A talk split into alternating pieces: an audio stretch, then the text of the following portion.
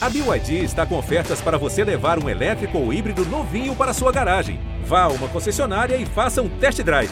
BYD, construa seus sonhos. Você que se liga no GE, tá ligado aqui no GE Flamengo, podcast 100% pensado e dedicado a você, torcedor rubro-negro. Eu sou o Igor Rodrigues, de volta, sem chinelo, chegando aqui para o episódio 177 da nossa resenha. Um episódio depois de um empate do Flamengo, empate em Bragança Paulista, empate em 1 a 1 com o Red Bull Bragantino. O Flamengo perdeu uma boa oportunidade, cara, de diminuir a vantagem para o Atlético Mineiro. Também tropeçou na rodada, ficou no empate com a Chape, lanterna do campeonato. E o Flamengo podia hoje estar aqui no nosso episódio, a gente falando de, né, ah, agora o Flamengo depende só dele, com os jogos atrasados, com o confronto direto, mas não. Foi um empate pesado lá em Bragança Paulista. E por isso que hoje eu estou animado. Aqui estou hoje lá em cima, com um tom lá em cima de análise, corneta e com casa cheia aqui no podcast que você já está acostumado. Apresentando primeiro os setoristas Fred Uber e Caê Mota. Fred, consideração inicial. Ficou aquele gostinho, né? Que o Flamengo podia estar tá amanhecendo na quinta-feira com outra realidade, com a realidade mais próxima na tabela ali do Atlético do Cuca. Fala, Igor. Um abraço a todo mundo que está acompanhando a gente. Realmente ficou esse gostinho, né? Porque seria uma, uma rodada perfeita, né? Se o Flamengo vencesse, já que é, o Atlético empatou, o Palmeiras perdeu. Mas a gente sabia que era um jogo difícil, que o Flamengo, com tantos desfalques, era, era, seria um, um desafio enorme. Algumas coisas não, não deram certo né? e outras deram certo. A gente vai poder falar isso durante o episódio, mas realmente ficou esse gostinho de frustração, né? Deve estar percebendo o tom do, da coletiva do Renato depois do jogo. Mas agora é, é tentar recuperar esse. Tem mais um, um, desafio pela frente enorme contra o Fortaleza e tentar se recuperar no campeonato. Daqui a pouquinho a gente vai ouvir o Renato. A gente vai trazer um trechinho dessa coletiva do Renato que o Fred falou, porque a gente tem muita coisa para falar até sobre ela. Caia Mota, pitaco inicial, aquele spoiler para a galera que vai acompanhar o nosso episódio hoje. Um Flamengo que ficou devendo, na sua opinião? Um Flamengo que jogou bola? Um Flamengo que poupou demais? Um Flamengo com problemas de data FIFA? Qual que é essa consideração inicial da visão em cima do que aconteceu contra o Bragantino, Caê?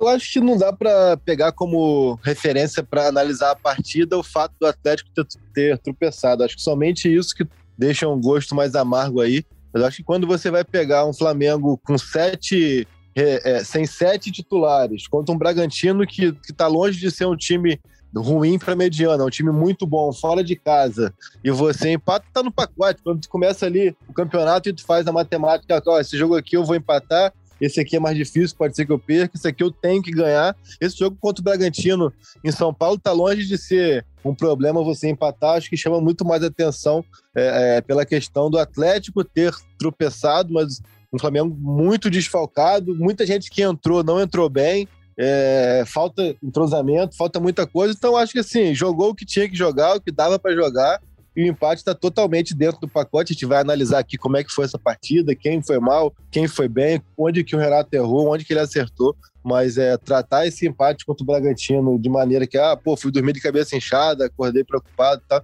tá totalmente no pacote. Quando você vai avaliar um campeonato de pontos corridos, 38 rodadas, empatar com o Bragantino em Bragança Paulista está totalmente dentro do normal. Jorge Natan, chega mais aqui para nossa resenha.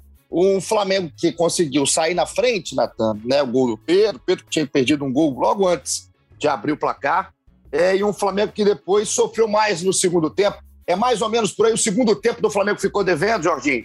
Fala galera, fala Igor, fala Caê, Fred, tu, Raíra, todo mundo que tá ligado aqui no GE Flamengo. Cara, eu acho que foi isso. Basicamente, o Flamengo teve mais chances até no primeiro tempo de fazer mais gols. No segundo, era previsto que o Bragantino ia para cima. Acabou até fazendo um gol num lance que, digamos, não teve nem tanta falha do Flamengo. Assim, óbvio que é uma saída de bola, mas o cara acerta, o Arthur acerta um chute absurdo ali da entrada da área. Mas, cara, eu queria comentar sobre exatamente o que o Caio comentou. É, o gosto é amargo, sim, olhando essa coisa, ah, o Flamengo poderia depender apenas de si mais uma vez. Só que o que eu tenho para dizer, é até algo meio polêmico, mas a, a rodada é positiva para o Flamengo. Se você olha é, no, no, podcast passado, que você não estava aqui, né, Igor? A gente estava falando sobre a, a, sequência tanto do Flamengo quanto do Galo. é, eu cheguei até a comentar: olha só, pode ser uma sequência que de repente vai afastar o Flamengo do Galo do que o contrário, né? Porque o Galo pegava adversários mais fáceis, o Flamengo tinha esses dois jogos com Bragantino e Fortaleza muito duros. Então, de repente, a, a distância para o Galo poderia aumentar.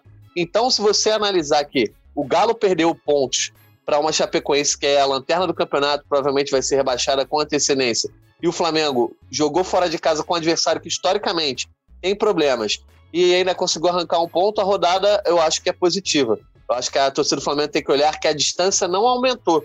Então, é, apesar de ter, poderia ter se aproximado, poderia, mas não dá para encarar todo mundo como carne assada e é bom ficar de olho também contra o Fortaleza, porque os adversários também jogam, não é só o Flamengo que joga, não. Jogam e o Fortaleza jogou, hein? Na rodada, venceu o Fluminense, tá na briga ali em cima, tá com um ótimo trabalho do Voivoda, assim como do Barbieri no Bragantino. É, é a dispensar, é uma outra ótica para olhar, que a gente vai falar aqui durante o nosso episódio também. O que o, que o Natan falou, Igor, antes de chamar tu, é isso, cara, é porque é uma coisa muito chata, cara. É muito chato o Flamengo perder ponto e a rede social começa as mesmas coisas, cara. É esculhambo no Renato, é esculhambo no Renê, é esculhambo sei lá quem. Cara, isso é cansativo, isso é infantil, cara. Isso é infantil, é toda vez a mesma coisa. É criança birrenta que quando vai no shopping e, a, e os pais compram o presente, tá lindo, quando chega lá o pai fala, não, hoje não vai ter, porque senão você, você vai ficar mal acostumado, a criança chora, bate o pé, cara, toda vez a mesma coisa, nem muda o discurso, cara. É sempre escolhendo do Renato, do Renê e, e mais dois. Aí é chato, né, cara? Arthur Mullenberg, e o entretenimento? Como vai o entretenimento do Flamengo por aí? Bom dia, Igor. Bom dia, amigos. Bom ter você de volta, meu amigo. Cara, no entretenimento, o Flamengo continua dando show. Eu sei que é pleonasmo, mas a verdade é que o Flamengo está fazendo um campeonato a feição das melhores campanhas do Flamengo. A gente já sabia que teria um jogo difícil. Eu jamais cometeria o sacrilégio de classificar o Bragantino como uma carne assada. É muito superior ao Barcelona, muito mais organizado, estava jogando em casa e acho que o Flamengo fez uma boa partida, levando em consideração os desfalques, a dificuldade de entrosamento com uma galera que não joga sempre junto. Vi o Flamengo vacilar na hora em que negou sua natureza e que deixou de ser o Flamengo que a gente está acostumado a ser, a hora em que deu uma recuada e se deixou imprensar pelo Bragantino. Se não fosse aqueles 10 ou 15 minutos de falta de ação, o Flamengo poderia ter saído com uma vitória. Acho o resultado muito bom para a gente, como o Natan destacou. A distância é a mesma que estava no domingo, e se no domingo a gente estava empolgado, a gente na quarta-feira, a lógica tem que ser a mesma. A gente está empolgado, a gente está na briga, a gente está perseguindo, é um campeonato de perseguição o Atlético está sentindo. Para ele está ficando cada vez mais difícil. E entramos numa fase do campeonato onde as culturas nos clubes são muito importantes. E a cultura do Flamengo é de deixar chegar, já era. É o time de chegada, se agiganta na, na, na reta final, enquanto os outros, que a gente sabe que pelo histórico, costumam pipocar nessa reta final. Esse é o nosso momento, vamos continuar, vamos juntos, torcida. Próximo jogo vai ser duro também, mas o Flamengo agora tem torcida e a gente vai chegar lá. Então, para você que se liga no ge.globo barra Flamengo, ouvindo pela nossa plataforma ou no Spotify, qualquer agregador que a gente coloca a nossa resenha, vamos começar. Vamos começar porque tem muito assunto, tem muito elemento, tem muito tópico já separado para a gente falar sobre esse empate, esse 1 a 1 com o Red Bull Bragantino. Flamengo que tinha muitos desfalques, né? a gente vai falar muito de data FIFA daqui a pouquinho, trazendo isso para discussão, trazer muito a galera que sempre mandando muito áudio depois dos jogos. E eu queria já convidar para a gente abrir uma curiosidade que eu tive ontem, quando a escalação saiu, né? A gente tem aquela, aquela expectativa para ver como é que o Flamengo ia entrar em campo, já que não tinham vários jogadores muito importantes que estão com seleção. Não tinha também o Diego Alves, né? Tirado do jogo ali por motivos de gripe, sintomas gripais. Então, por precaução, o Diego Alves saiu e o Gabriel Batista foi o titular. Só teve um nome que é, não estava né, nessa lista de desfalque do Flamengo, mas por opção do Renato ficou ali no banco de reservas, que foi o Felipe Luiz. E não só eu, o torcedor queria entender. Então solta a Raíra Rondon, nossa editora, coordenadora, comentarista, por que não? O nossa, a nossa primeira participação, o nosso primeiro torcedor, que assim como eu, teve essa dúvida ontem. Salve galera do GE Podcast. Eu queria saber se algum de vocês aí poderia me ajudar a entender qual a lógica de poupar o Felipe Luiz pro jogo de hoje. Sendo que é um jogo que a gente já tem oito desfalques, né? E no último jogo presidente foi lá da coletiva reclamando da CBF, dos desfalques, né, das faltas de ajuste nos calendários. E aí hoje, que é um jogador que a gente poderia contar em campo, o nosso querido treinador resolve poupar e deixar o, o René. Então, essa pergunta eu vou passar direto para você, Fred. É, tem alguma explicação, é, seja física, é, aconteceu algo com o Felipe Luiz, que ficou no banco, não entrou durante o jogo? Alguma coisa aconteceu com o Felipe para ele ser reserva num jogo importante, num jogo que vocês destacaram muito bem, contra um Bragantino, que é um baita de um time, bem treinado, organizado, dentro de casa, então, com a presença da torcida, sabia-se seria um confronto muito dos complicados para o Flamengo. Tem alguma justificativa, alguma lógica nessa, nessa situação do Felipe Luiz? Tem, tem uma, uma lógica física, né? Ele estava tá com desgaste, foi até é, avaliado o exame, não, não constatou lesão, mas era um, é, foi avaliado que era um, um risco para ele, ele, entrar em campo. Ele ficou com uma opção no banco. Assim, o Flamengo tá, é, é não, não voltou para o Rio, né? Vai ficar para fazer em Atibaia e depois vai direto para o jogo com Fortaleza. Ele não estava, ficou ali no banco como numa uma alternativa se, se precisasse durante o jogo, mas é, ele estava ali até porque o Flamengo agora joga com Fortaleza, vai direto de Atibaia para Fortaleza e, e, tem chance dele ficar à disposição é, para jogar lá no Ceará. Então foi uma questão física, pura e simplesmente. Não, não, não, é, não foi poupado, na verdade. Foi uma precaução porque é, ele, ele sentiu um problema físico, apesar de não ter dado lesão, era um risco maior ele entrar em campo. Jogo passado, o Felipe Luiz foi substituído aos 27 do segundo tempo, na vitória de 3 a 0 em cima do Atlético Paranaense. E agora é porque muita gente pensou, né, Caio?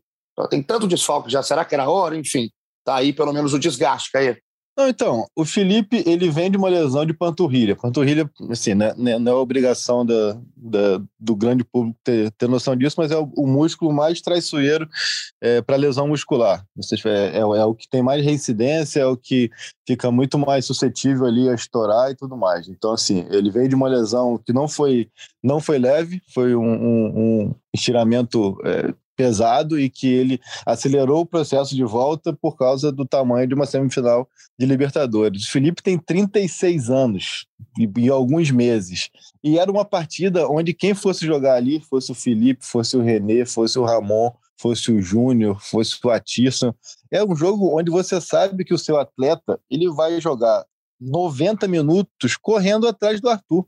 Ele vai passar o jogo inteiro correndo atrás de um atleta de 23 anos que está voando. Então, assim, teve a questão, como o Fred bem informou, que o exame de secar indicou um desgaste. O Felipe que, é, se queixou de dor no local, tá ali, tá ali dolorido, não é uma coisa que tá, tá desgastado, mas ele passa batido quando aquece e tudo mais, não tá dolorido. E o principal, na minha opinião, mesmo que ele tivesse condição perfeita, você colocar um atleta de 36 anos para ter um nível de desgaste que qualquer um teria ali, passar o jogo inteiro correndo atrás do Arthur, que vive grandíssima fase, é temerário, é, é arriscado.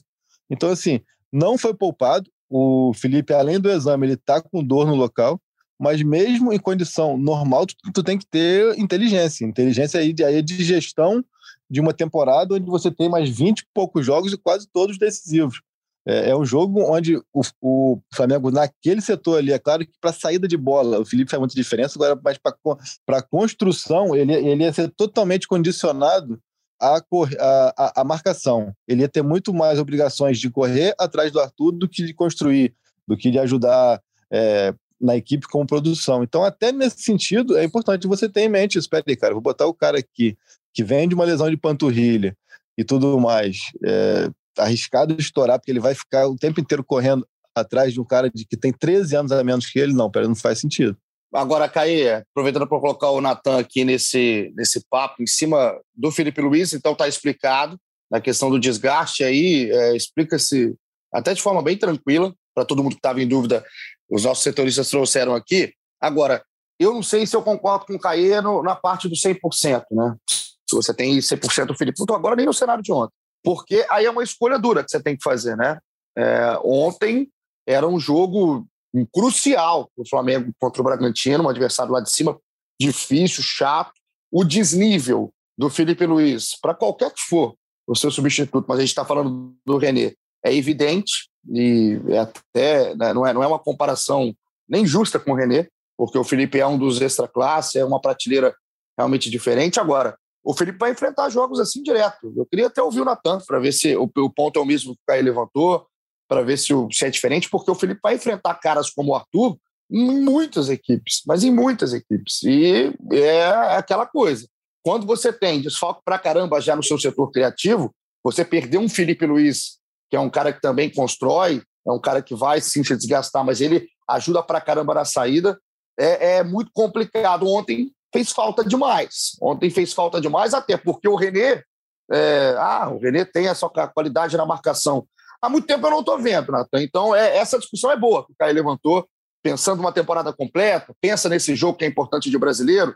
É, é, é uma escolha que passaria pelo Renato. Não passou porque é desgaste, né? é físico. Agora, não sendo físico, se tivesse 100%, o Renato teria um, uma grande uma decisão a tomar. É, tem sempre essa questão da fisiologia, né? Ah, de repente, esses dias a mais de recuperação aí deixariam o Felipe é, melhor para ser utilizado, com menos risco. Isso tem sempre essa variável, né? A gente não sabe 100% de um jogador é, da idade do Felipe ali de 35 anos também, é 35, 36, não, não é o 100% de um cara, sei lá, de 22. Mas é óbvio que o Felipe sempre faz muita falta, Paulinho. Isso acho que é, se tornou meio que uma unanimidade entre a torcida do Flamengo. Se lá no começo o Felipe tinha gente que gostava de reclamar, às vezes, até mesmo no ano passado ainda, assim, né? No final do no reto final do ano passado, tinha uma galera que reclamava às vezes que ah, o cara estava mais lento, enfim acho que não tem que reclamar de Felipe Luiz, o quanto ele é importante não só para a saída de bola, mas para o balanço defensivo do Flamengo, até porque do lado dele quem está jogando hoje, né, na ausência do Davi Luiz, é o Léo Pereira, então eu acho que é o lado mais sensível, sem dúvidas, ali é, do setor defensivo do Flamengo, que é Léo Pereira e Renê, isso acho que causa certos sustos. Eu acho que, assim, não dá para saber exatamente a cabeça do treinador. Eu acho que o Renato optou por colocar o Felipe Luiz em apenas um jogo que trouxesse enorme desgaste, que o Flamengo seria mais atacado, seria é, mais alvo e o lateral, obviamente, teria mais trabalho. Se você parar para pensar na sequência que o Flamengo vai ter antes da Copa do Brasil, é, é Bragantino, Fortaleza, Juventude e Cuiabá.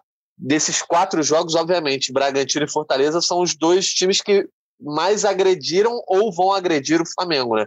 O, o Bragantino no segundo tempo ontem e a gente olhando a, a, a atuação do Fortaleza contra o Fluminense também, dá para esperar um Fortaleza agressivo contra o Flamengo. E isso, obviamente, impacta muito a vida de um lateral, um lateral mais velho. Eu acho que o Renato falou: ó, vou tirar o, o Felipe Luiz de um desses desafios aí para dar uma poupada para o cara poder, de repente, contra o Juventude, o Cuiabá, dos jogos em casa, ele ter mais uma vida fácil, aquela coisa mais de só administrar ali na defesa, um contra-ataque ou outro. Mas fez muita falta. E sobre o René, eu acho que quando saiu a escalação ontem já era o cara escolhido pela torcida. A torcida sempre mapeia alguém ali, quando não é o time ideal, para escolher e, e, e, dar porrada, né? O René, beleza, não, não tá tendo uma boa fase. Não acho que jogou mal ontem, não. Sofreu com o Arthur, sim, mas não acho que jogou muito mal ontem. É... Mas é aquilo, a comparação é a mais desleal possível dentro do elenco. Talvez se você comparar o Léo Pereira, o Léo Pereira com o Davi Luiz, talvez fique uma comparação meio desleal também.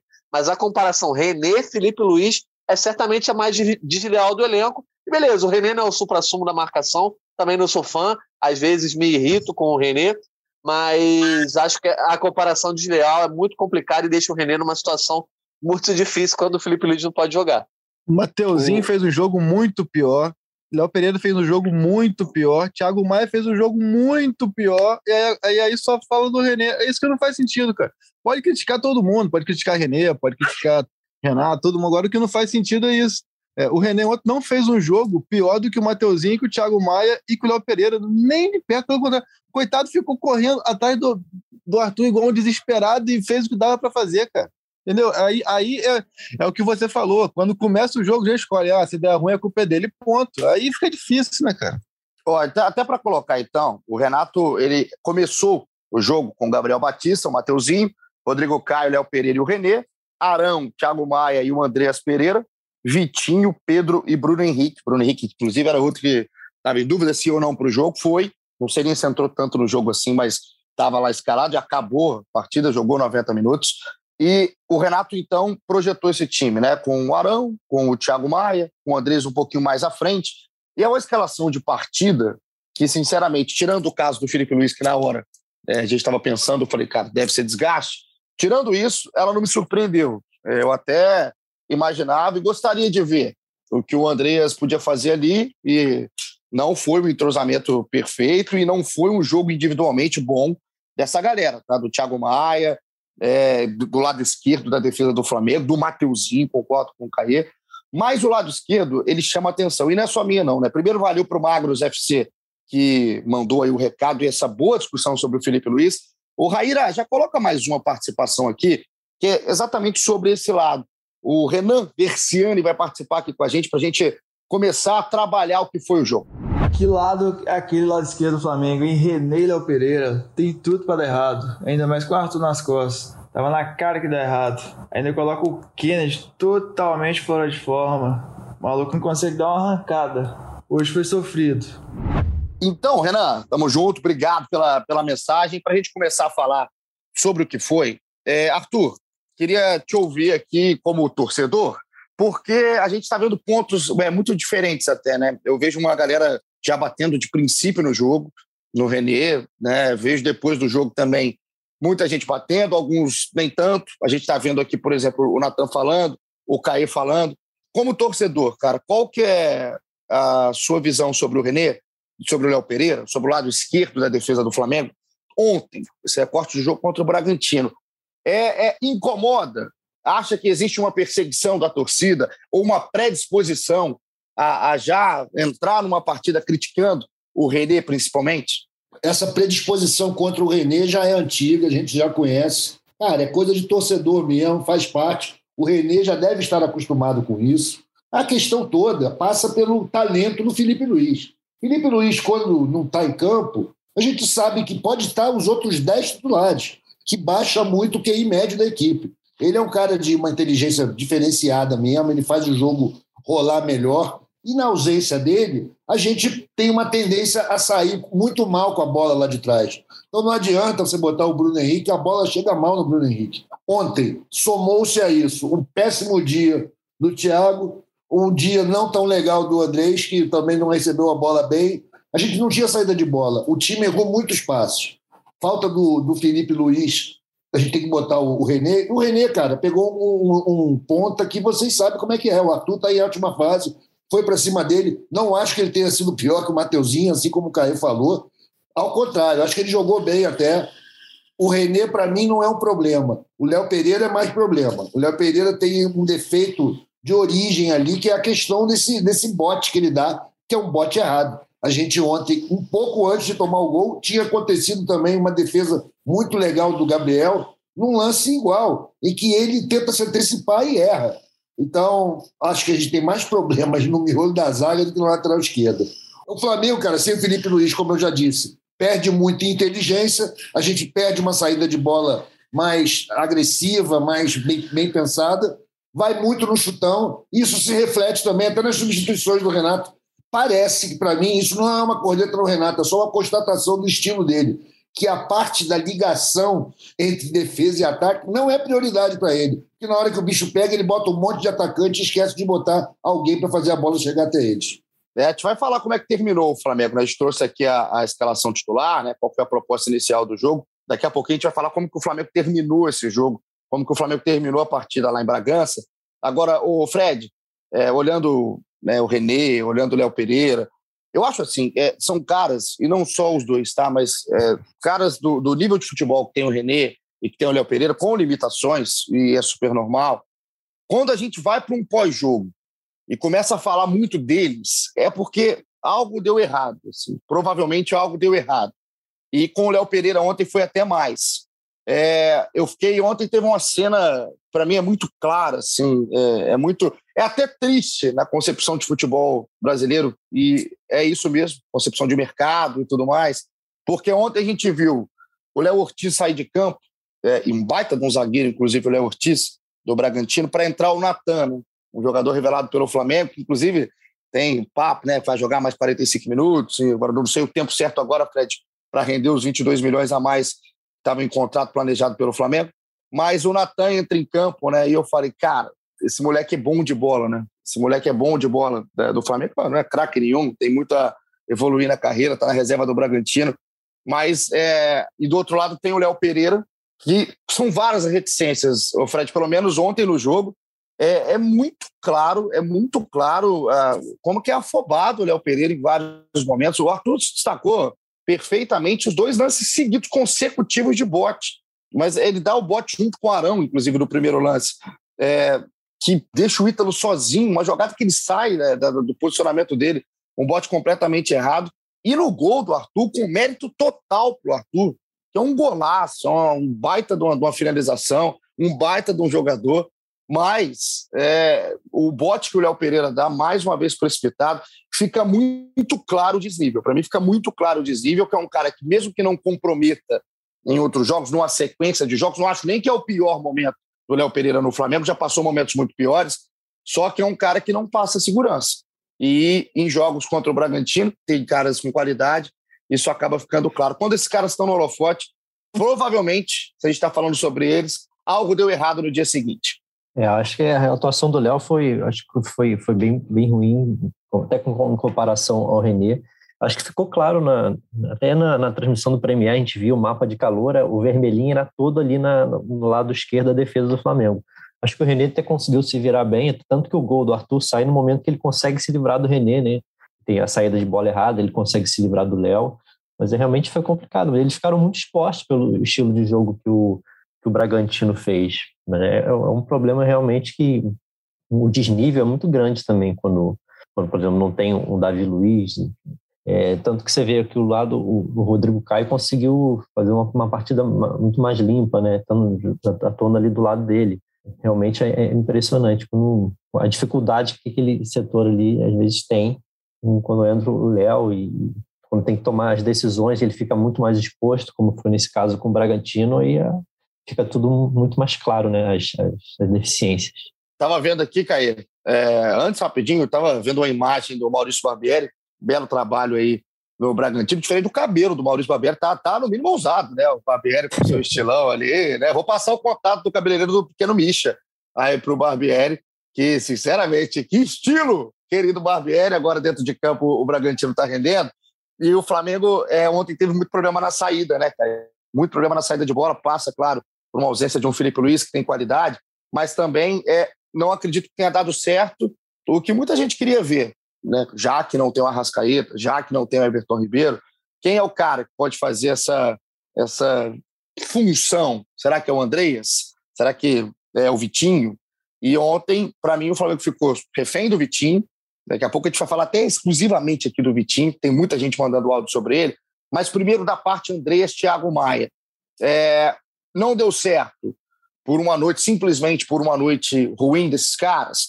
Coletivamente, o Flamengo está com esse problema ali quando não tem os seus principais jogadores. Qual foi o seu balanço aí, principalmente do Andreas, que era o cara que foi deslocado de posição, Caia? Então, acho que ontem o que aconteceu foi um efeito cascata que interferiu muito na atuação do André. Assim, quando você perde o Rascaeta e o Ribeiro, isso aí não é novidade para ninguém é, você cai muito sua capacidade de criação e aí você passa a depender mais ainda da, de, de, ter uma boa saída de bola. Acho que a bola tem que chegar limpa ali para quem está armando, no caso de ontem o Vitinho, para que as coisas aconteçam. E a partir do momento que você é, desloca o Andrés para frente, você tira ele de, de, de, posição. A gente vai repetir aqui que ele já falou algumas vezes que prefere jogar de segunda, ele pega a bola muito mais limpa, de frente para o campo e acabou que ele jogou fora de posição. E para piorar, quando eu falo defeito cascata, o Thiago Maia fez uma partida muito ruim. Para mim está cada vez mais claro que o Thiago Maia ele disputa a posição com o Arão. A diferença do rendimento dele jogando de primeiro e de segundo é muito grande. Assim, ele ontem na saída de bola ele muitas vezes se escondia atrás do marcador, não propositalmente, uma questão de posicionamento. Então acabava que o Andrés passou boa parte do primeiro tempo tentando se encontrar em campo. Peraí, eu espero a bola aqui eu vou lá buscar. Acabou que ele passou a descer mais para buscar e o time saiu do que era quase um 4-2-3-1 para um 4-1-4-1. Ou de repente ali para aquele 4-4-2 com o Losango no meio e o Thiago Maia e o Andrés como volante na frente do Arão alinhado. Então, assim, não era o desejo do Renato de começo, mas é, não funcionou essa saída de bola. Então, assim, o Renato que fala tanto em coletiva que não vai improvisar, ele tem também que passar a colocar isso em prática. Não adianta ele, ele falar que ele não vai improvisar o Andrés e ao segundo segundo para terceiro jogo, onde ele usa isso ou de início ou durante a partida. É, um cara que faz um jogo que ele fez no domingo, ele não pode é, render tão menos ontem, e rendeu menos porque foi colocado fora de posição. Então, assim, que ele encontrasse uma solução ou com o próprio Michael e não com o Thiago Maia, ou já que queria botar o Thiago Maia, botava o Thiago Maia numa posição de improviso e não o Andreas que vinha bem, porque ele acaba mexendo no sistema todo. Então, assim, acho que passa muito por isso, foi realmente um efeito cascata. Você não tem o Ribeiro e o Arrascaeta, você precisa de uma melhor saída de bola. A partir do momento que você tira o Andreas para substituir uma carência, você deixa o cobertor curto lá na saída de bola. O Thiago Maia, que entrou, não foi bem na saída de bola. Acabou que, que o Andrés não foi nem meia nem volante. Ficou esse meio de campo aí meio que sem definição, quase que o jogo todo, e o Vitinho sobrecarregado. Até tirou dois coelhos da cartola, a gente vai falar sobre isso, mas não foi suficiente. É, o, o caso do, da saída do Flamengo ontem, para mim, é muito, muito claro. Você estava falando, né, Caio? Se você tem o Thiago, um cara que é importante, totalmente fora de, de, ritmo assim, no jogo, né? Desse jogo, sumido em grande parte do jogo. Quando apareceu, errou tudo que ele tentou. Tem um cruzamento no final do jogo, na esquerda, né? Já no, realmente quase já acho que já estava nos acréscimos. Que ele manda direto para fora, assim, meio que a cereja do bolo de um jogo muito diferente do que o Thiago Maia pode apresentar. E aí, quando você não tem isso, quando você tem o Andrés deslocado, é, sem conseguir fazer essa função de jogar de costas, né? O Andrés é muito mais um jogador que chega de frente, olhando o jogo. Está se mostrando mais isso agora, né? Até no Flamengo. E aí você não tem os seus jogadores que estão fora por convocação. E você não tem os laterais, o Mateuzinho não jogou nada ontem. O René não é esse jogador que vai subir te ajudando em saída, não é, não é nem perto. Então, o Flamengo ficou ontem um time de ligação direta, né? Um time que era bola, tentando bola no Pedro, se virar de qualquer maneira, porque o cara que é para ser talvez meio diferente, que tem qualidade técnica para isso, na minha opinião, é o Vitinho. Ele é um, um, um caso à parte, Jorge Natan. Ele é, é, um. Eu acho que a gente tem que ter um, um episódio sempre à parte para o Vitinho. Eu vou até introduzir aqui o papo Vitinho, para a gente falar até do, do gol do primeiro tempo, que ele participa dessas jogadas. Eu vou colocar a galera aqui, o Carica, meu xará, o Igor, mandou uma mensagem aqui sobre o Vitinho, que é só para é só a gente começar o papo aí sobre o camisa número 11 do Flamengo. Solta aí, Raíra. Olha, Xará, eu já não sei mais o que eu faço com, com o tal do Vitor Vinícius, cara. Eu não, não aguento mais esse cara no meu time, não. Ele vai me matar do coração, cara. E não sei o que, que ele tá fazendo com esse chute dele aí, cara, que eu tô quase chutando ele de raiva. É impressionante, cara. A Avenida Renê não tem que discutir, né, cara? Mas o tal do Vitor Vinícius é para matar qualquer flamenguista. Valeu aí, um abraço e só lamentar por mais um empate que a gente podia ter ganho encostado no Galo. Tá aí, Carica, um abraço, sempre participando com a gente é, desde os primórdios aqui do nosso podcast. Então, o Vitinho, é, Natan, ontem, ele aparece pouco no jogo, né? Mas quando ele aparece, ele foi um cara que, que né, foi protagonista. Assim. Se você pegar só o scout do Vitinho no jogo de ontem, e, é, e muitos jogos são assim, mas a gente está falando desse empate, se você pegar só o scout do Vitinho, vai parecer que foi uma partida de gala do Vitinho. Né? Eu estava até, eu fui consultar aí o Footstats, aqui, o SofaScore, o pessoal que sempre vai colocando isso aqui no Twitter. O Vitinho ele termina o jogo com assistência, né? É, ele termina o jogo com três passes decisivos, aqueles passes que cria uma situação de gol clara. É, ele teve um muito bonito para o Mateuzinho, uma das poucas ultrapassagens do Mateus no jogo. Ele deixa o Pedro na cara e o Pedro perde um gol que ele não costuma perder. Ele acertou todos os dribles do jogo, foram só três, sim, vai 100% dos dribles. Ganhou sete de oito duelos e teve três desarmes no jogo. Se você pega isso é, num jogo que pouca gente se sobressaiu, você fala, pô, partidaço do Vitinho. Só que o problema é que ele fez isso tudo, Natan, num período de cinco minutos praticamente, né? O Vitinho ele, ele não estava jogando nada no início do jogo e aí ele acorda, né? Do ritmo que ele mesmo coloca para ele dentro do campo, ele se liga e quando ele se liga, ele a, a qualidade que ele tem aparece. Né? É um bolão para o Matheus, é uma roubada de bola com intensidade que ele não tem. Ele rouba a bola, ele acha o Pedro, ele constrói o gol do Flamengo. Então é difícil, cara, a gente tentar analisar o Vitinho de forma racional o Vitinho é um jogador de um mundo paralelo. E aí ele acaba irritando o torcedor, né? Que, olha, por que esse cara não faz em mais minutos o que ele fez em cinco? essa é a análise que passa, e quando alguém conseguir explicar, Nathan, vai ser uma das grandes explicações de um cara que tem uma qualidade, mas usa em pouquíssimo tempo dentro do jogo. E bom Traíra deixou essa explicação para eu tentar dar, né? Mas uh, é, é, realmente é um jogador difícil de se analisar, né? Porque ele oscila muito dentro de cada jogo. É, no seu Twitter lá, você até estava comentando, eu cheguei a comentar sobre a atuação culposa que o Vitinho estava tendo no começo Sim. do jogo usando aquela expressão que ficou famosa aqui no GE Flamengo. Cara, o Caio Ribeiro na, na transmissão até elogiou bastante o Vitinho, dizendo que para ele era o melhor do jogo. Eu, eu acho que não chega a tanto e também não acho que o Vitinho foi péssimo. Pegando tudo que você falou, é, cara, o Vitinho tem números bons, os números são mentirosos? Não, os números não mentem. Ele de fato produziu isso. O Vitinho é até líder de assistências do Flamengo, né, no Brasileirão, tem, tem, tem algum dado nesse sentido. Então ele de fato produz. Só que é o que você diz, os números eles não mentem, mas eles às vezes enganam e mascaram outras coisas.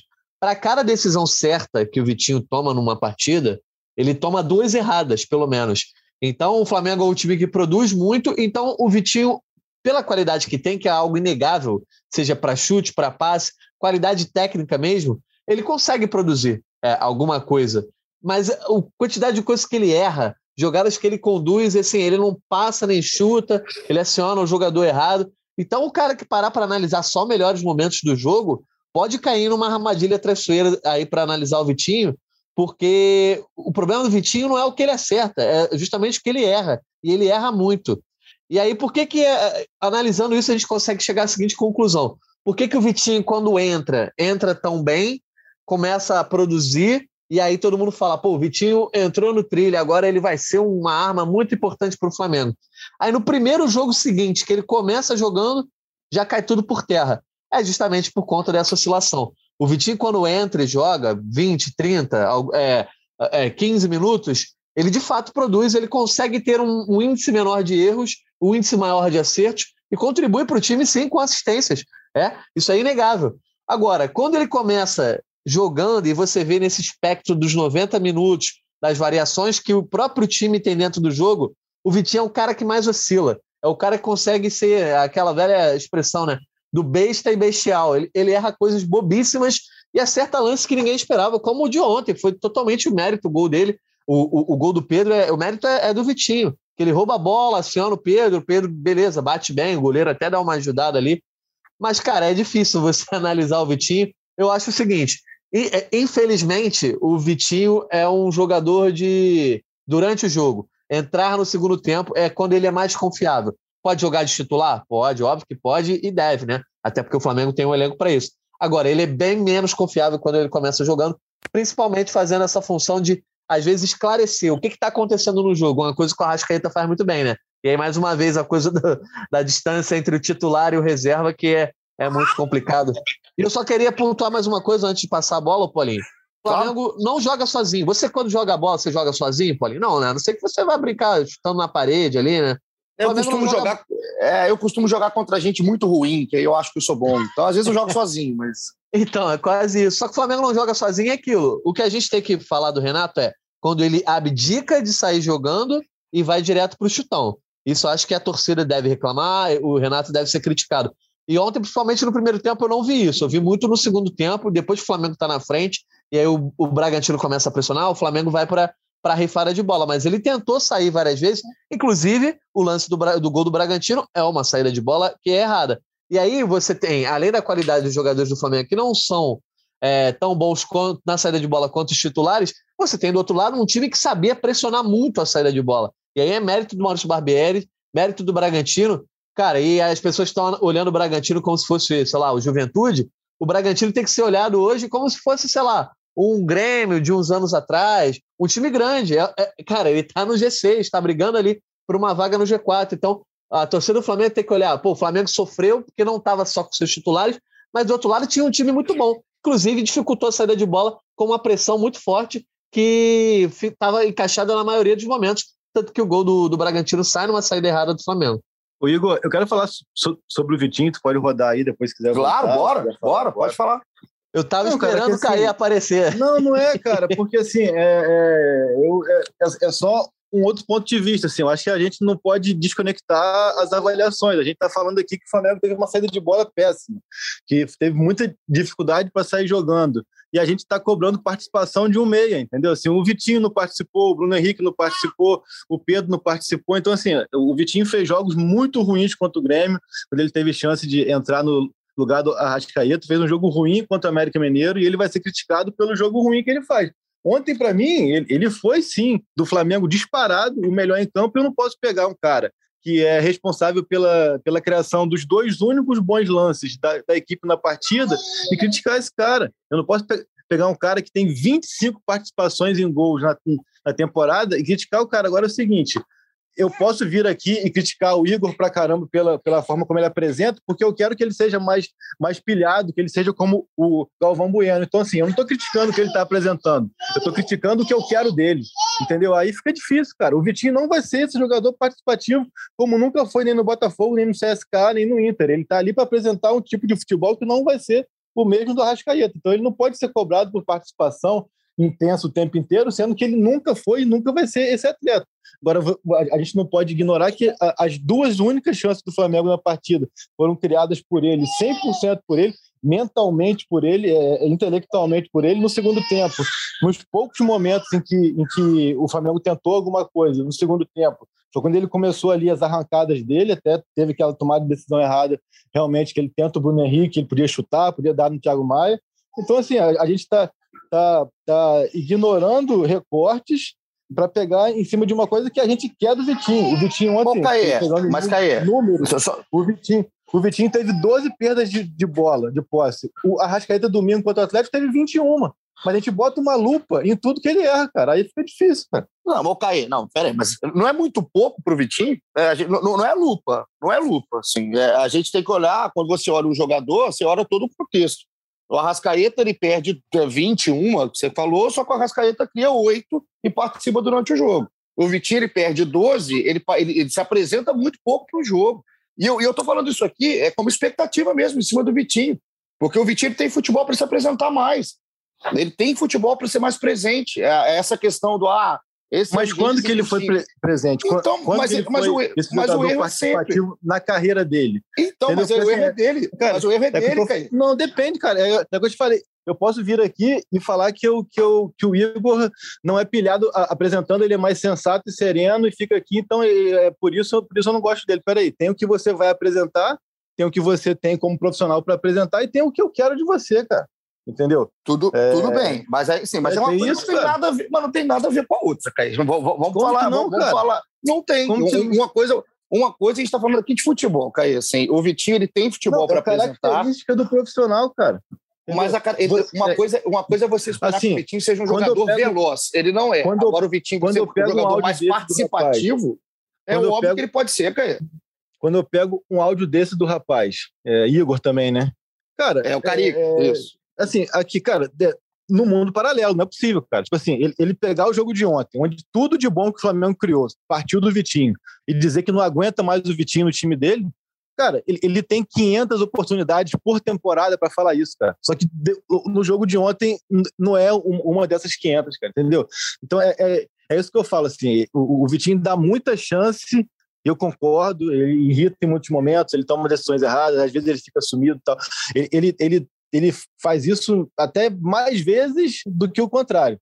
Só que ontem não foi um jogo desse, cara. Ontem não foi um jogo onde ele mereça crítica ou por omissão ou por falta de participação e, e tudo mais. Primeiro, porque ele participou das melhores jogadas do time, e segundo, que a, a gente está aqui falando que o time teve uma saída de bola péssima. Então, o cara mais influenciado por isso é o Meia. Não concorda? Ah, não, acho, acho que o Vitinho ontem não foi o pior jogo do Vitinho, mas nem de longe. Nem de longe. Acho que foi um jogo ruim do Vitinho. Só acho que é um jogo muito pouco participativo. Ele é assim a carreira dele inteira? É. É um erro a carreira inteira. É um erro a carreira inteira, porque é um cara que, se fosse mais participativo, estaria em outro patamar de futebol. Outro, porque ele tem qualidade para isso. Você não cobra, você não espera, você não tem expectativa. Um jogador que você sabe que não pode entregar.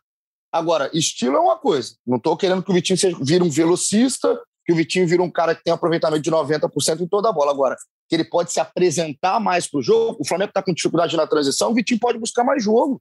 O, agora o Vitinho mas aí, ontem, mas, até, até, o lance dele, até, o, Se o Vitinho recuou para buscar o jogo, o Andrés recua, o Vitinho recua, acabou, cara. Ficou dois blocos, nem, nem dois blocos. Ficou um bloco de, de nove lá atrás e dois na frente. Entendeu? É, é, é isso que eu falo, cara até o lance que o Vitinho criou, a primeira jogada para o Mateuzinho, o Vitinho errou tudo dentro de campo, Caio. Tudo dentro de campo, até o lance do, do Mateuzinho, que é o lance da inteligência do Vitinho. Que é o lance que ele tá. O, o lance da, da, da, do Mateuzinho, o Vitinho chama o jogo. O Vitinho chama o jogo. E ele dá um bolão. Ele dá um bolão. Eu acho que o Vitinho tem qualidade capacidade para se apresentar mais para o jogo. Vai passar pelo, por um, uma transição errada do Flamengo? Vai. Aí o Vitinho vai aparecer menos o Bruno Henrique vai aparecer menos. Isso é, é, muito claro. O Vitinho ontem não é o pior em campo. Longe, a discussão não é essa. Acho que não, não, não é que ele não é o pior, ele, ele foi o melhor disparado. Eu, eu, eu, eu, eu discordo. Isso não tem debate. Eu, eu, discordo. Eu acho que o Pedro foi melhor do que o Vitinho no jogo. Agora, não, também, a, a, minha questão, eu, não tô, eu nem quis assim, falar que o Vitinho fez um péssimo jogo, não, não concordo, mas agora. Não é, não, não, não, não, não, não, tô falando achar do, que ele do, foi o melhor do jogo, eu também não acho, não. Não acho, não acho que foi. Acho que o Pedro foi melhor, olhando só o Flamengo, tá? Eu queria botar a colher nisso aí, galera. O Pedro é o participou de dois lances, os dois lances criados não, criados pelo não. Vitinho. Fora Mas isso, aí o jogo é, é, o que ele acerta e é. o que ele erra também, né, o, o, o Caê. Mas eu quero ouvir o Arthur, tô dando pra ouvir o Arthur. Eu, eu, queria dizer o seguinte, cara, que eu tô sempre elogiando muito ao Renate pela gestão do elenco. Eu acho que ele, em 99% dos casos, extrai o melhor de cada jogador. Mas eu vejo na questão do Vitinho uma insistência com ele pedindo algo para o Vitinho que o Vitinho não tem para dar, que é colocar ele no começo do jogo. Isso é algo que desde o tempo do Jesus a gente já viu que o Vitinho não é o cara para começar o jogo. Se alguma vez ele jogou bem nessas condições, foi pô, pra, é fora da curva. É a exceção que confirma a regra. O Flamengo tem que pensar numa outra maneira de utilizar o Vitinho, com ele entrando no meio do jogo e se concentrando esses bons momentos dele numa parte mais aguda da partida. A gente ficar com ele em campo 80 minutos para ele ter 5 minutos bons, eu acho muita forçação de barra dizer que ele foi o melhor ontem. Mas a gente está criticando um cara, um cara que criou as duas melhores chances no primeiro tempo. Então, assim, se ele entra no segundo tempo, nem isso ia ter. Então é isso que a gente está falando? Não, é, cara, então, a, gente tá cara, a gente está criticando um cara que errou muito durante o jogo. Ele errou muito. A gente está pegando, você está pegando os dois acertos, que são dois grandes acertos. Eu acho que o Vitinho tem mérito. O Vitinho tem mérito. Só que o Vitinho também errou muito. Também eu errou vejo, muito. Eu, e... eu não vi isso tanto de erro antes, não, cara. E, olha que aqui, critiquei bastante ele contra o Grêmio, critiquei. E aí, assim, é o único. Aí eu, eu acho que vai até além de gestão de elenco, vai de montagem de elenco, que é o único meio que tinha. Aí, e aí, a, a, gente já já vai criticar o Renato, porque ele deixou realmente o time em, em dois blocos: quatro atacantes, dois volantes e, e quatro defensores, porque ele tira o Andrés e o Vitinho. Se a gente. Se ele não coloca o Vitinho começando, que era o único meio que ele tinha à disposição, único, de todo, no elenco inteiro, aí, aí a, gente vai estar tá dando razão porque, pra, porque a gente daqui a 10 minutos vai estar tá criticando, cara. Tem esse lance mesmo, a gente tem uma deficiência no elenco ali, cara. A gente tem dois puta armadores, puta armador, que nem sempre estão à disposição, e não tem ninguém com características nem parecidas. Isso é uma não, falha do nosso elenco. Mas, eu, Arthur, por exemplo, é, o Flamengo ontem se entra sem o Vitinho e entra com a proposta que colocou em campo, né, do Andrés avançado, do Thiago poderia jogar mal do mesmo jeito, o lance poderia sair de outro, poderia sair de outro jogador, o Michael poderia ser o início, enfim, quem fosse, quem fosse. E o Vitinho entrar no segundo tempo para fazer a função que o Andrés não conseguiu fazer e tentar jogar por menos tempo, um pouquinho mais de participação, um pouquinho mais de intensidade. Eu, eu, eu sinceramente, eu sou um cara que eu espero muito do Vitinho mesmo. Eu espero. A expectativa é alta há muito tempo, principalmente dentro do Flamengo, e acho que o Vitinho entrega menos do que ele pode entregar. Ontem, mais uma vez, entregou duas bolas, podia entregar três, quatro. O Vitinho tem, ele tem potencial para isso. E quando o Flamengo não tem os seus principais jogadores, espera-se do elenco. Espera-se do Vitinho, espera-se, claro, do Bruno Henrique, que é um titular e um desse quarteto. E eu acho que o que o Vitinho entrega é pouco. Para a gente falar que o Vitinho ah, faz uma grande partida, eu acho que ontem não passou daí. E ele não foi o problema do Flamengo. É, ninguém está falando que foi um péssimo jogo. Só que é um jogo de muito scout, é muito scout. É, é o scout resolvido em pouco tempo. Agora, é, quando você pega 90 minutos, você espalha esse scout do Vitinho por 90 minutos, você praticamente é, vai pegando um recorte muito pequeno dentro de um jogo que ele ficou em campo durante 80. Agora, a outra discussão, que é, é realmente eu acho também que a gente tem que fazer, é uma discussão sobre as, as opções, né? É, o Caio foi muito bem ao tocar no ponto, Fred, sobre como que o Flamengo termina o jogo. Como que o Flamengo termina o jogo. O Flamengo termina o jogo com essa escalação que a gente está aqui na mão. Gabriel Batista, Mateuzinho, Rodrigo Caio, Léo Pereira e o Renê, Arão, Thiago Maia, Michael, Kennedy, Bruno Henrique e Pedro. Saiu o André, saiu o Vitinho. Inclusive, né, é, a informação que a gente teve da Gabriela Ribeiro, que tá, era repórter da transmissão do Premier ontem lá em Bragança, é que os dois saíram também desgastados, né? Estava é, muito claro, até o caso do Vitinho estava muito claro ali, estava cansado. E o Andrés ficou com uma, uma bolsa de gelo ali na coxa direita, depois está no banco, algo que parece que é normal, mas também estava cansado, foi desgaste. E aí o Flamengo é, fica com esse buraco no meio, né? essa, essa correria danada na frente, mas sem muita, sem muita objetividade.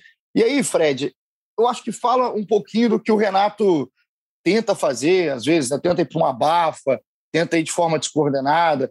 Como é que você viu esse final de jogo? Porque realmente parecia que não ia sair nada. Parecia que não ia sair nada dali, a não ser uma bola aérea, a não ser uma bola, né, o Pedro tirasse da cartola, ou o Bruno Henrique aparecesse dentro do jogo. Foi outro que fez uma partida muito abaixo. Foi um fim de jogo melancólico ali do Flamengo. É, acaba desorganizando, né? Mas assim, é, como você falou, é, é foram questões físicas. Aí eu acho que não tem, não consigo imaginar muito mais que o Renato poderia ter feito de diferente. Tinha que tirar esses jogadores que são mais cerebrais, né? Colocar jogadores com características totalmente diferentes. Michael e Kennedy são mais atacantes, jogadores de lado, e, e ficou aquele negócio, né? De, de um, um, tentando fazer jogadas individuais de um de cada lado. O Kennedy ainda, ainda é, até conseguiu fazer uma jogada bonita lá, mas tá, tá muito ainda sem ritmo, tá pouco produtivo, tá, tá meio perdido ainda. Acho que ele também tá entrando muito nesse, nesse momento do jogo em que ele entra onde onde que tá onde está saindo alguém, né? Ele não tá, é, acho que não, não consegui entender ainda qual que, vai, que o Renato pensa ser a, a função ideal para o Kennedy no Flamengo. Mas acho que passa muito também o que estava falando do Vitinho. Acho que foi não consigo imaginar por motivo de o Renato não sem sem Everton Ribeiro e sem e sem Arrascaeta não escalar o Vitinho de início é o que, é o que ele tem. É, no elenco de opção ali para o setor criativo do meio campo é, é, o Vitinho. E acho que ele, sem querer voltar muito ao assunto Vitinho, mas acho que assim, ele peca muito no, no alguns erros, os lances bobos, às vezes ele, ele erra, mas é um cara que produz bastante quando, quando ele tira esse coelho da cartola aí, como vocês estão falando. Acho que ele tem que, que eu se fosse o Renato também escalaria o Vitinho de início nesse, nesse cenário aí que está desenhado para o Flamengo de desfalques. O, o Fred falou do Kennedy, Caí. É, eu, eu, é até difícil, né, cara, a gente falar, a gente falar, analisar o Kennedy, né, porque é pouco tempo, entra no fim, mas que está muito fora de, de ritmo, tá, né, assim, fora de forma, né, assim, física mesmo, assim, é, muito, entra numa rotação muito diferente, o Kennedy, e, e dá muito pouco ainda, né, Caio? É um cara que a nossa memória ela leva totalmente a um atleta com muita explosão física, com, que depende muito Exatamente. da parte para render o futebol dele. E ele nitidamente não está dentro dessa condição. Ele vem de duas quarentenas, claro, já faz um tempinho, mas isso ainda interfere. Ele pegou uma quarentena quando chegou em Londres e outra quando teve Covid. E não consegue pegar ritmo porque sempre entra muito no finalzinho. Ele entra sempre faltando menos de 10 minutos e o jogo que ele entrou mais tempo, foi no domingo, ele entrou fora da posição dele. Ele é um cara que gosta de, de fazer o corredor da direita, foi até onde ele entrou ontem, para puxar para dentro a perna canhota e finalizar. Então acho que passa muito por isso, é entender também que está no pacote, ele chegou no meio da temporada, então para ele pegar ritmo mesmo vai ter que esperar. Só que também é, bom chamar atenção para condenações precoces, assim, né? Já vejo muita gente é, fazendo comparações com o Giovanni, coisas do tipo, que eu acho que isso não leva a lugar nenhum, assim, é esperar e fazer a avaliação justa quando tiver tempo para isso. Né? É, acho que de quatro, cinco jogos que ele entrou, a maioria foi entrando depois dos 35 e quando ele entrou 45, ele entrou fora de posição. Então não dá nem para ter uma avaliação justa do Kennedy, que até agora não mostrou nada porque nem teve tempo nem de se condicionar, nem de jogar. É, é a palavra é essa, né, né, Natan? Uma análise muito precoce que em rede social, a torcida às vezes né, tá, tá revoltada, fim de jogo, queria ganhar para colar no galo. Mas. Eu não consigo entender rapidinho, só para seguir. Desculpa, que hoje eu estou te interrompendo toda hora. Não, mas, pô, isso que é... é bom, cara. O debate é bom. Cara, eu não consigo entender o que leva um torcedor a criar essas situações, cara. Assim, se você botar no Twitter Kennedy e Giovanni, o tanto de, de condenação precoce que vai ter, ah, o Kennedy é o novo Giovanni, o Kennedy não vai dar certo, o Kennedy não dá e tal. Eu não consigo entender o motivo, o porquê, o prazer que, que alguém tem de chegar e pegar um, um, um, profissional num recorte mínimo, não dá nem para ter uma avaliação sobre ele, e condenar e criar essa pecha, criar esse quase que um meme em cima da situação, parece que é torcer contra, cara. Então, assim, não faz sentido isso, cara. Isso aí é até maldade. Então, assim, não, não, não consigo entender o que leva um torcedor a gerar esse tipo de comentário, cara, na boa. É, eu, sobre o Kennedy, eu realmente eu não consigo nem fazer análise. Eu consigo avaliar que ele está fora de ritmo. Ele tá completo. Eu acho que o Kennedy não devia nem entrar do jeito que ele está entrando, por pouco tempo, é, pelo, pela forma que ele está se apresentando. Ele se prepara, joga mais tempo quando for entrar, porque entrar 5, 7 minutos para jogar, se apresentar do jeito que ele está se apresentando, é ruim para ele. Mas isso aí é, então, é uma, uma opinião assim, ó, totalmente pessoal. Se prepara que hoje à noite eu vou pro rolê, vou botar para gerar. Santo, santo Deus. quando ele começa assim, ô, ô Natan, você já pode falar, porque senão ele empolga. É, é, é, é difícil, né? Eu, eu acho até crueldade, cara, a análise em cima do Kennedy. Eu acho que quando a torcida, e aqui falando, é, olhando do lado do torcedor, e o Arthur está aqui para falar também, quando a torcida critica ou a torcida perde a paciência com um jogador tem muita oportunidade, acho que se justifica mais. Pode ser uma opinião diferente da nossa, pode ser uma análise diferente da nossa. Só que é uma opinião em cima construída em cima de X minutos, vários anos, meses. Agora, do jeito que é o Kennedy, é, faz muito pouco sentido, Natan. É, eu acho que é uma escolha complicada para a comissão técnica, porque assim, você contrata o cara, principalmente para ele ser um, uma ajuda nessa reta final de temporada, justamente para as maratonas que o, que o elenco teria e desfalque de data FIFA, questão de lesão, suspensão, etc. E aí, ao mesmo tempo, esse cara não. Você, assim, é visível e se, pô, se o Igor Rodrigues e o Jorge Natan de casa conseguem ter essa visão, óbvio que a comissão técnica, é, o departamento médico tem essa noção também, é, que o cara não está na forma ideal é, quando entra em campo. Só que aí fica nessa escolha, né? Ah, pô, o cara foi trazido para isso. A gente vai esperar ele ficar 100%, pô, vai ficar 100% em novembro. Aí vai jogar meia dúzia de jogos, cinco joguinhos. Eu acho que, ah, e como é que a gente vai dar ritmo de jogo para ele? Quando ele entrar, ele estiver bem fisicamente, vai estar sem ritmo de jogo. Aí, ao mesmo tempo, você coloca um cara desse dentro de campo, sabendo como é a torcida do Flamengo, a torcida já toma essas é, avaliações precipitadas que o, que o Caí citou, comparações totalmente indevidas nesse momento, né? Podem até vir, vir, a serem certas um dia, mas nesse momento não faz sentido. E num jogo como o de ontem, né? Que o Flamengo precisava buscar uma vitória, não estava confortável na partida. E ainda tem um terceiro fator. Ele está entrando numa posição em que o ele é, na teoria, o segundo reserva hoje, né? Se você parar para pensar que você tem Bruno Henrique ali que está jogando quase todos os jogos. Ele tem um reserva imediato que é o Michel. E o Michel está jogando muita bola, já passou por esse momento que o Kennedy passou. Então o Kennedy tem um, uma, uma posição ali meio ingrata, né? De não estar bem, de, de ter que substituir caras que estão num momento bom e não estando na forma ideal. Óbvio que o Kennedy não é o jogador é, que a gente viu nessa forma física, a gente também não é o jogador que foi embora do Fluminense há alguns anos para jogar na Inglaterra e mal jogou na Inglaterra, rodou pela Espanha, enfim. É, mas você vê que ele ainda tem talento, né? O drible que ele dá ali entre dois jogadores, o próprio Natan, né? Ele dá um, uma caneta ali de costas do Natan, a, a, a, posição física que ele tem em algumas divididas. Você vê que o cara tem os méritos. Agora, também, na hora que ele arranca, você sente que é aquele arranque que parece estar tá com o elástico preso, né? É isso. Ele tenta sair. Travado, né? Tá travado. Andar. Cara, eu acho o seguinte: se já botou ele, já tá expondo o cara, acho que tem que continuar botando ali cinco minutinhos finais mas ao mesmo tempo fazendo um grande trabalho de, de, de, de forma física, porque de fato, né, desse jeito o Kennedy pode até vir ajudar, mas vai ajudar muito pouco perto do que os caras que estão ali à disposição para essas posições têm ajudado. É, eu não sei, eu não sei só se vale a pena, né, colocar 5, 7 minutos ou não colocar, ou colocar mais tempo. Pelo menos para a gente ver mais tempo, assim, né? Se a gente está entrando, é, acho eu, acredito eu, e com certeza, isso é certeza, que a comissão sabe o que está fazendo, mas acredito que ele tenha condição de jogar um pouco mais de tempo. E para o cara mesmo, cara, para o cara se soltar, né? para o cara tentar entrar ali no ritmo dentro do time, porque nesse pouco tempo, é, dele podendo apresentar muito pouco, dele ainda um pouco travado, ainda um pouco, um pouco preso, acaba indo contra o próprio Kennedy, que precisa de confiança para deslanchar no Flamengo. É um início muito complicado, com uma concorrência muito grande. E Arthur, você deu uma cornetada no Kennedy? Me fala, me, me, me confessa, Cara, você cornetou quando ele entrou? Eu vou dizer para você.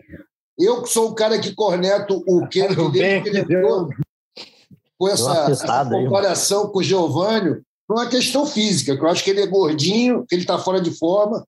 E acontece o seguinte com ele, cara. Ele é um jogador caro, as pessoas sabem que ele é um jogador caro, que ele é um jogador que poderia entregar muito.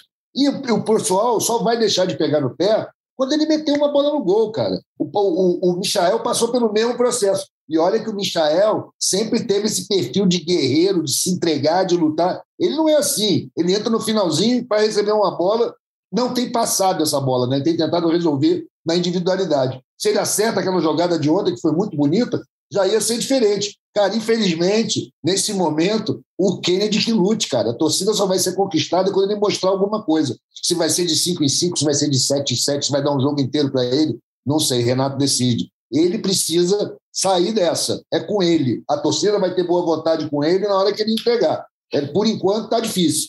O Flamengo, então, ficou no empate em 1 a 1 com o Bragantino.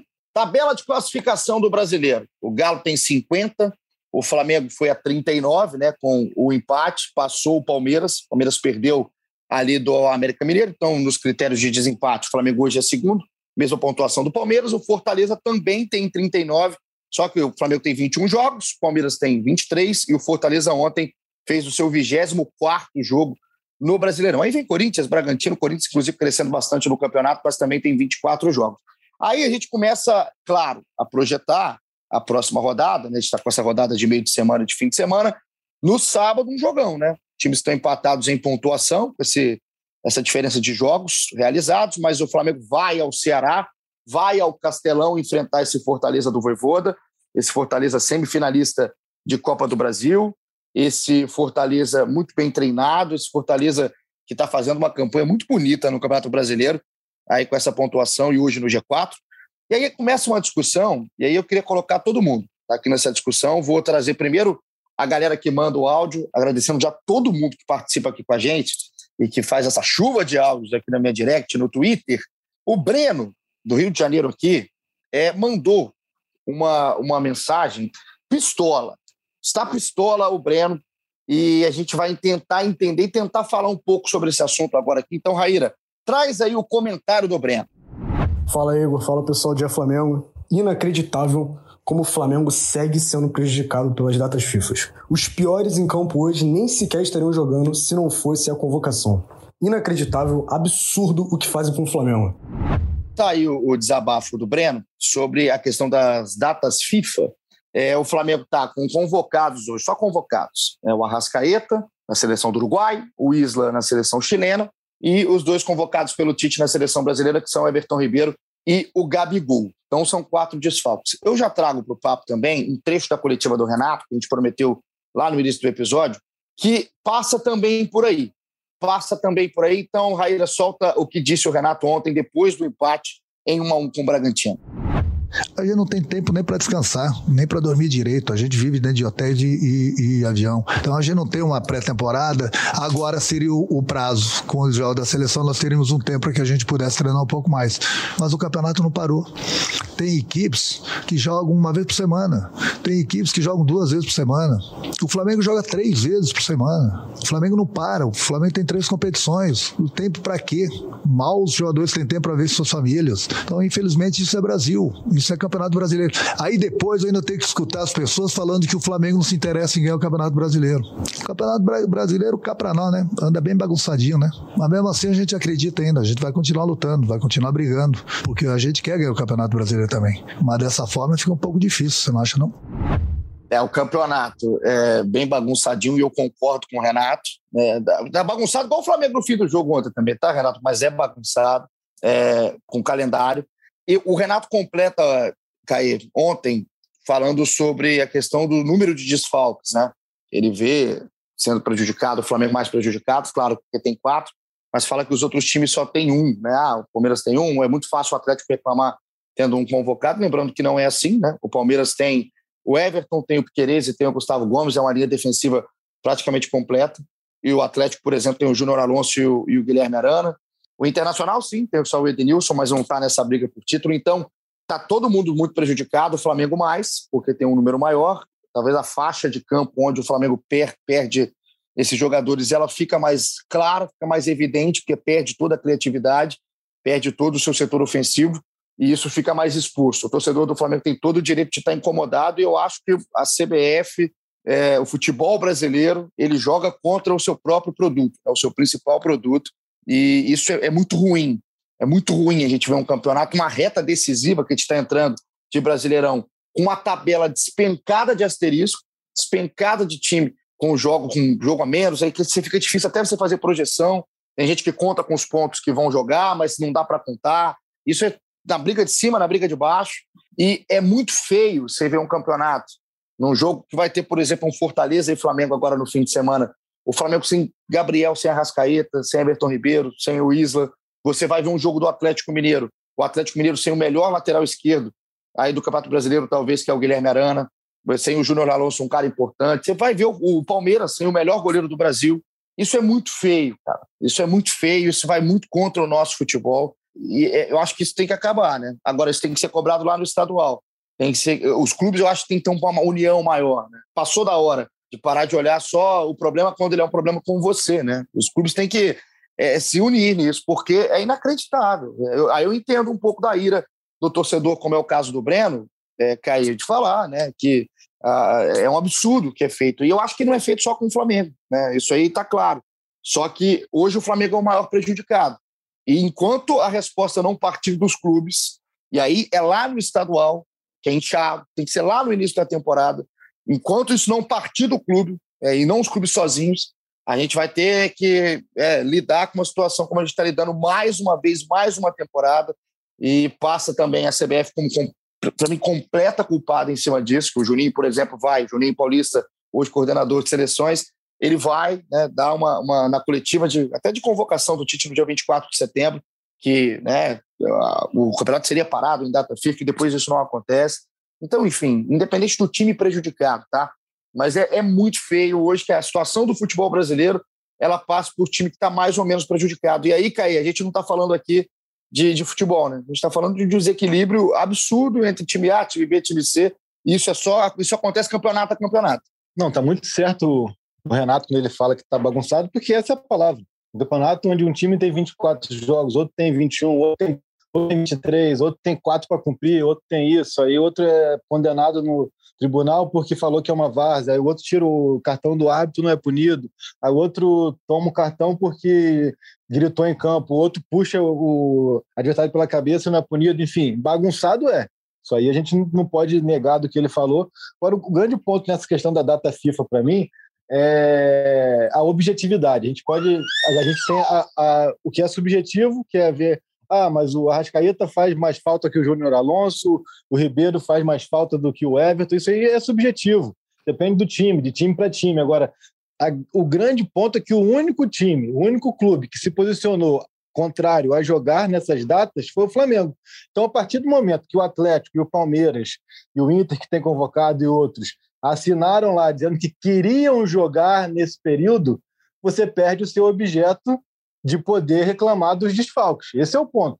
O ponto não é o peso do desfalque. Aí cada um sabe onde o cala aperta, de repente também, assim como para o Flamengo, arrumar o setor de criação sem Ribeiro, Arrascaeta e Gabriel. Para o Palmeiras também é difícil arrumar a cozinha defensiva sem Gustavo Gomes, Piquerez e o Everton. Então, assim, aí cada um sabe onde cala perto. Só que o Flamengo passa a ser praticamente o único que tem direito a reclamar, a chiar, porque é o único que chegou lá atrás e disse: eu sou a favor de não jogar nesse período. O Palmeiras e o Atlético, e o Inter também, quando viram e falam, não, eu jogo de boa, não tem problema, então ele está validando a questão de ter desfalque. O grande ponto é esse, é o que é o objetivo. Porque eu dizer, ah, mas o Flamengo é mais prejudicado porque quem é do Flamengo é melhor do que quem é do Palmeiras.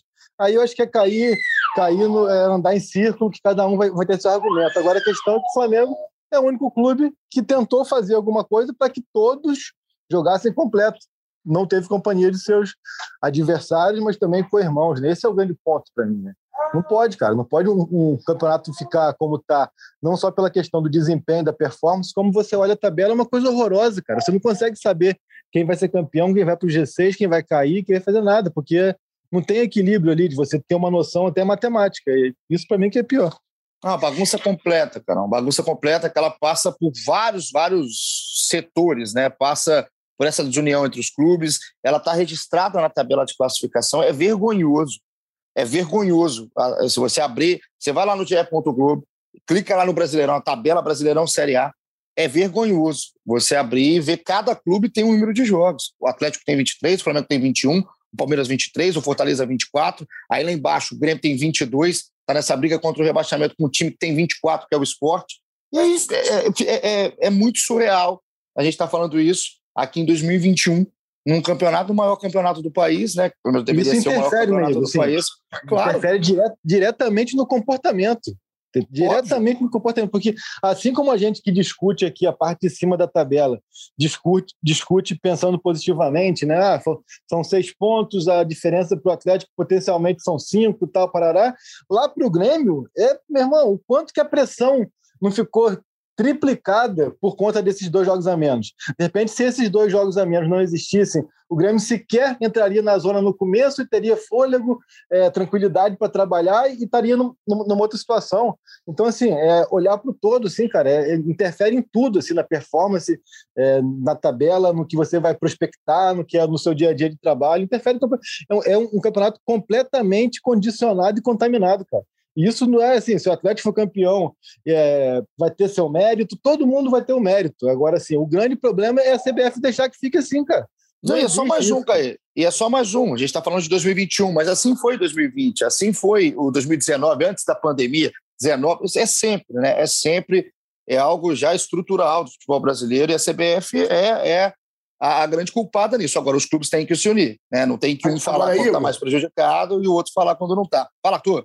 A CBF é a grande culpada, ninguém discute isso. Mas quem permite esse espaço para a CBF são os clubes. A gente não pode também fugir essa responsabilidade. Os clubes precisam se unir. Não é porque pô, o Flamengo está melhor que você vai ficar contra o Flamengo, cara. O Flamengo que está agora fazendo essa linha egoísta que se dane o mundo, eu vou cuidar do meu, Está errado também. Mas a verdade é que, se enquanto os clubes não estiverem unidos, a CBF vai fazer o que quiser, o campeonato vai ser essa zona, prejudicando todos os clubes, acima, abaixo na tabela. Isso aí é uma questão estrutural. Os clubes precisam organizar uma liga.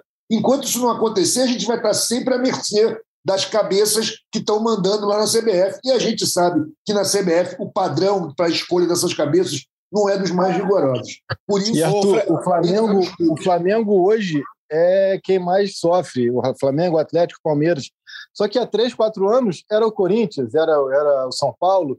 Daqui a quatro, cinco pode ser o Fluminense, pode ser o Grêmio. As pessoas, os clubes não entendem isso, cara. É que é, é cíclico. Hoje é o Flamengo e o Atlético que tem mais convocados. Só que ali em 2015 era o Corinthians. Era o São é Paulo, era, sei lá, o Cruzeiro. Só pensa no dia, né, bicho? Os caras só pensam no imediato. E aí a gente vai vendo o campeonato todo é, rabiscado, né? Em tabela, em convocados, em desfalques, enfim. É, é, é vergonhoso. Eu sinto vergonha, assim, de, de, abrir a tabela do brasileiro e ver o desnível absurdo, assim. Poderia estar falando hoje, todo mundo com 24 jogos, o Atlético com os mesmos 10 pontos de vantagem. E aí o Atlético está em outra, a gente está falando, ó, ficou mais difícil, são 10 pontos, ou o Atlético com menos pontos, ou lá embaixo o Grêmio brigando até fora da zona de rebaixamento, mas eu sinto vergonha de olhar a tabela do Brasileirão e ela está desse jeito. Mas a gente está aqui para discutir o próximo jogo com os desfalques, né, Fred Uber? Porque o Flamengo segue sem os seus convocados para as seleções e tem esse Fortaleza e Flamengo sábado às 19 horas no Castelão. Diga. Eu queria comentar uma parada sobre. Não vou entrar, todo mundo já comentou aí sobre a FIFA. Só para a torcida do Flamengo não se deixar enganar pela coletiva do Renato, que ele é impreciso, é para não dizer outra coisa, sobre a informação que ele dá, ele dizendo que os outros só tiveram um jogador convocado, enquanto o Flamengo teve quatro. Isso não é verdade, né? É, né? A gente até, até, é, até, passamos aqui, né? O Everton, o Querez e o Gustavo Gomes, o Atlético tem o Júnior Alonso e o Guilherme Arana. Então, é, é, é tem, tem tudo isso. Assim. Eu acho que ele está super certo de falar da bagunça do campeonato. Pois é, mas. Porque é bagunça, jeito... né, Natan? O jeito que ele faz, ele expõe um pouco o Flamengo, porque assim, ele não argumenta, ele, ele pode estar certo da premissa, mas ele não tem um argumento, ele não usa o argumento certo. E aí o que o Caio falou, ah, beleza, não dá para analisar tecnicamente, realmente não dá. E, cara, então, para não ficar nessa queda de braço, o que a, a, a solução é o que o Arthur falou. Deve-se discutir o calendário acima de tudo, antes de tudo.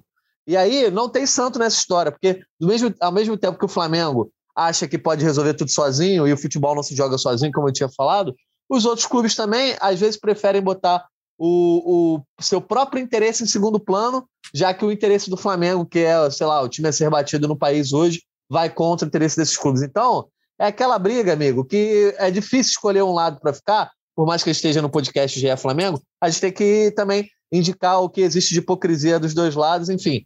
Para não ter é, é, é, queda de braço, para não ter esse, esse tipo de briga, promessa não cumprida por dirigentes da CBF, amigo, muda o calendário. E aí, ah, não vamos falar de estadual, porque isso rende um podcast inteiro, mas tem muita coisa a mudar nesse calendário. Se não mudar, vai ser daqui a um ano, em outubro de 2022, quando o Igor Rodrigues já estiver apresentando o esporte espetacular e não sei quem vai estar tá apresentando o GE Flamengo, a gente vai estar tá falando o mesmo assunto. Então, um exemplo desse, que você tava, começou a, é, introduzir o assunto, e calma bem, o assunto, o assunto Fortaleza é que sim, essa, essa sequência que o Flamengo está vivendo agora, Bragantino, Fortaleza, Juventude, no primeiro turno, é, o Flamengo também estava, foi durante a Copa América, o Flamengo também não teve o, os convocados. Então, o Flamengo, os Everton Ribeiro, é, Rascaeta, Gabigol não vão enfrentar o Bragantino nesse campeonato. Assim, é, é, um, é um, exemplo do, do, impacto esportivo que essa bagunça que o Renato se referiu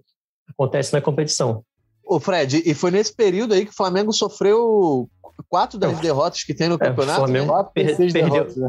perdeu para o Bragantino, é, e, e para o Juventude, e ganhou do. Foi, foi, foi, o que, foi o que selou a saída do Rogério, basicamente. E, e depois o Fluminense e Atlético. Né?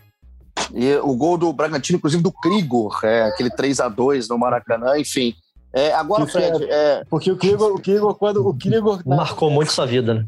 Não, tu lembra Marcou, desse cara. lance, cara? Porque, porque é um lance que o Bruno Henrique perde a bola na defesa, né? Aí quando o volante, acho que não era o Raul, enfim, lança no, no Arthur, que faz a jogada, o Arthur fala: Eu vou até lá, o Pigo, eu vou. Eu vou Meu Deus, lá. você fez isso tudo para falar isso no fim, né? Tudo bem. A audição onomástica do Flamengo, estava acostumado já com esse tipo Meu de jogador. Deus do céu. Ô, ô, ô, não, não, não, agora é sério aqui, mas ô, ah. só para pontuar aqui. Cara, é, o mais bizarro para mim, o mais é, sem sentido para mim, é imaginar que todo esse debate se dá por conta das de, uma dezena e meia de datas de estadual, cara. Estadual que já tem pouquíssimo apelo midiático, comercial, esportivo e tudo mais. Aí a gente ainda tem que é, cair em, em falácias de que ah, mas os times pequenos é, não existiriam sem estadual, que é uma grandíssima mentira. A gente aqui no nosso cenário e Rio de Janeiro, o estadual faz mais mal do que bem aos times pequenos, porque é, deixa esses, esses clubes totalmente reféns de mercados de três meses. Então acaba que é ruim para o jogador de, de clube pequeno goita, que, né, faz, que faz pequenos. Nosso Goita, porque faz pequenos. Não, nosso Goita tá de brincadeira. O episódio da, dos escanteios eu não vou nem falar. Mas assim, mas é, a gente acaba reverberando e repetindo argumentos que são mentirosos, cara. Não, o estadual, no formato que é, com 19 datas, não é bom nem para os pequenos. Ah, igual, ah, mas os times assinaram o calendário. Não, não, não é colocado para aprovação dos times. Então, assim, para começar o debate, a gente tem que começar a desmistificar mentiras que são contadas várias vezes e nem por isso viram verdade. Então, assim, é partindo do, do objetivo e, e do quanto que o estadual é bom ou ruim. Então, assim, se você tira 19 datas e joga para o Brasileirão, olha só, cara. Ia, ia dar para ter só não data FIFA, como também mais espaço para treinar, mais tempo para treinar, semanas livres, pré-temporadas maiores, enfim. São muitas coisas. E aí você rearruma o estadual e cria um estadual realmente interessante para os pequenos, que eles busquem o título deles com objetivos esportivos de entrar numa Série B, numa Série C, na Copa do Brasil, como já é e tal. Você dá valor às coisas, cara, porque hoje o estadual não é bom para ninguém e ainda atrapalha todo e não, né? Pra... Todo ano, né? É, não, todo fim, ano, fim de nove inteiro. meses do ano. É isso, é o ano inteiro. Então, para a gente terminar aqui o nosso podcast, o, Fred Uber, expectativa de mesmo time, será, cara? Felipe Luiz volta, foi poupado, muito provavelmente, né, para esse jogo contra o Fortaleza? É, eu acho que possibilidade de mudança, acho que fica mais pelo, pelo Felipe Luiz, né? Não, não consigo imaginar ali.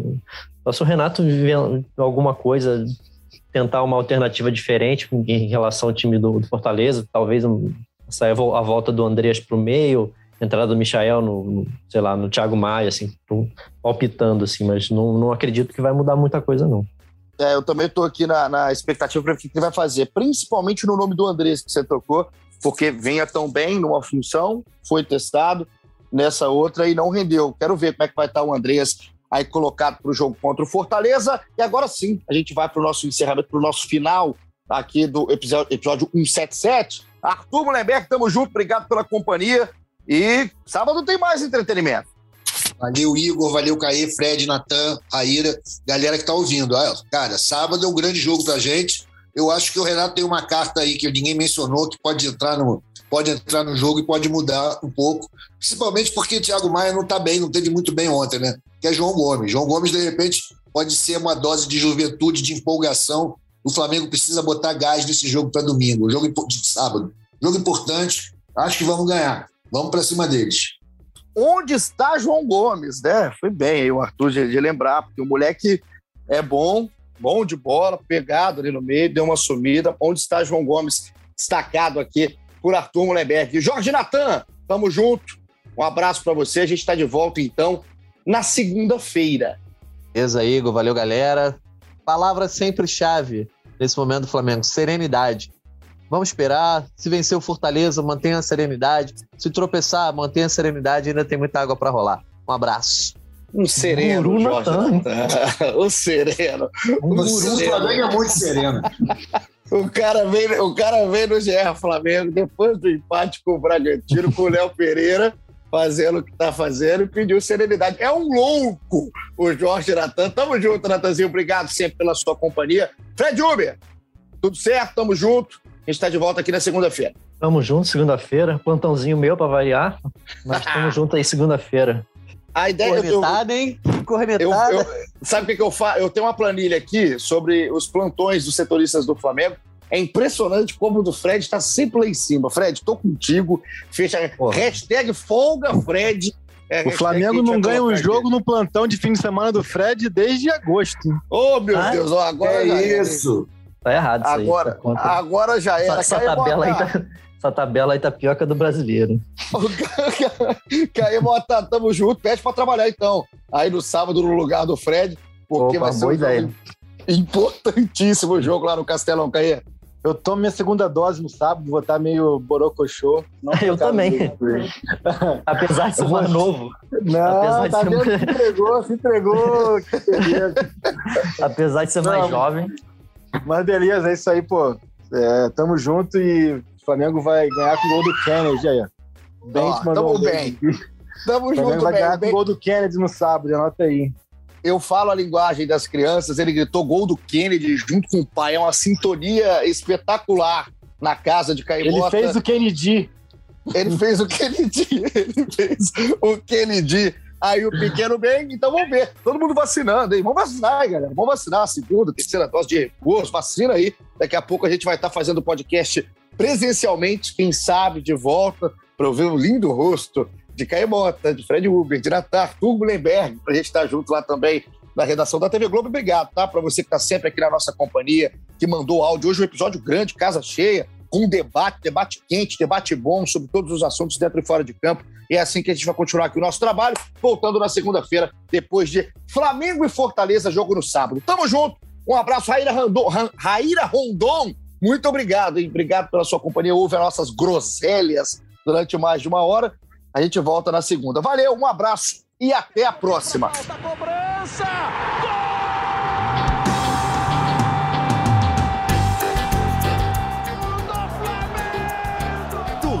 Negro da nação. É o GE Flamengo.